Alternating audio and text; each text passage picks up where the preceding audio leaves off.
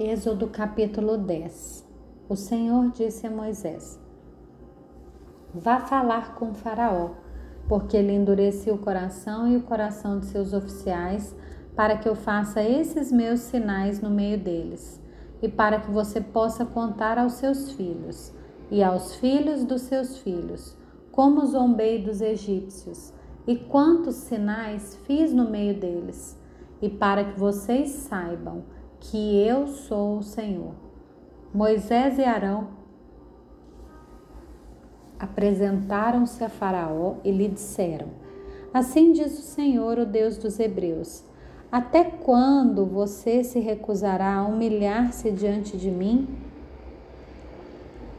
Deixe o meu povo ir para que me adore.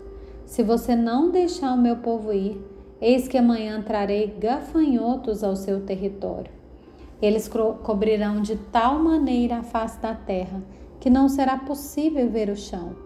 Comerão o restante que escapou, o que restou depois da chuva de pedras, e comerão todas as árvores que crescem no campo. Os gafanhotos encherão as suas casas, as casas de todos os seus oficiais e as casas de todos os egípcios, como nunca viram os seus pais, nem os seus antepassados desde o dia em que se estabeleceram na terra até o dia de hoje. Moisés virou-se e saiu da presença de Faraó. Então os oficiais de Faraó disseram: Até quando esse homem será um perigo para nós? Deixe essa gente ir para que adorem o Senhor, o Deus deles. Será que o rei ainda não sabe que o Egito está arruinado? Então Moisés e Arão foram conduzidos à presença de Faraó, e esse lhes disse: Vão e adorem o Senhor, o seu Deus.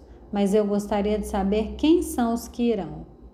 Moisés respondeu: Iremos com os nossos jovens, com os nossos velhos, com os filhos, com as filhas, com os nossos rebanhos e com os nossos gados.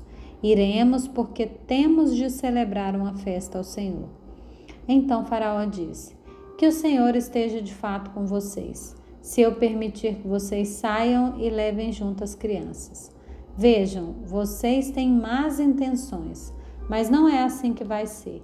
Vão somente vocês, os homens, e adorem ao Senhor, pois é isso que vocês estão pedindo. E os expulsaram da presença de Faraó.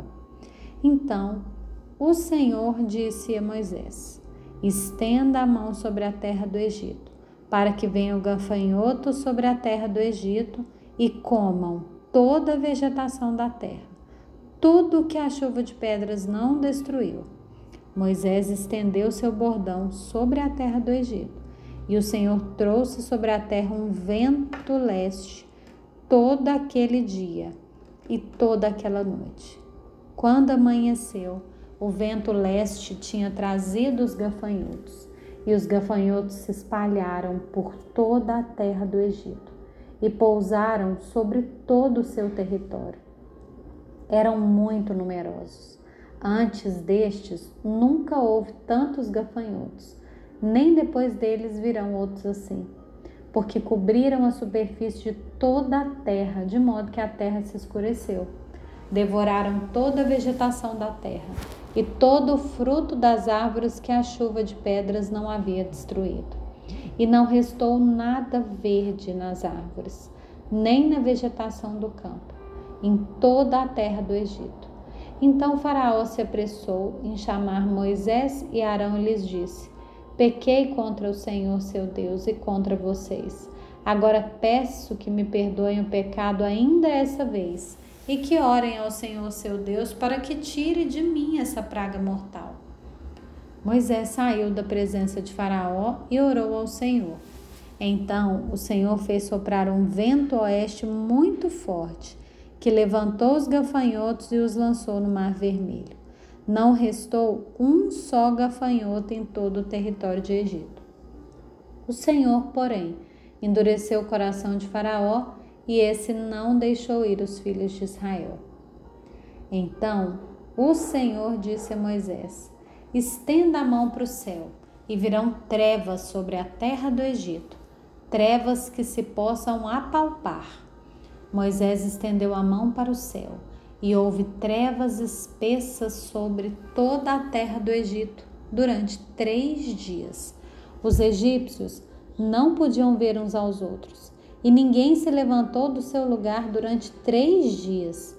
Porém, todos os filhos de Israel tinham claridade nas suas casas. Então Faraó chamou Moisés e lhe disse: Vão e adorem ao Senhor.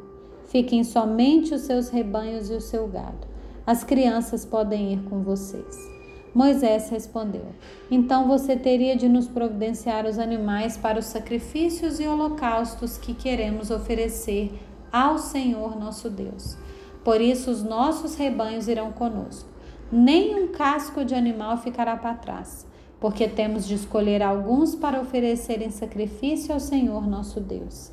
E enquanto não chegarmos lá, não saberemos com que animais teremos de adorar o Senhor. O Senhor, porém, endureceu o coração de Faraó, e esse não quis deixá-los ir.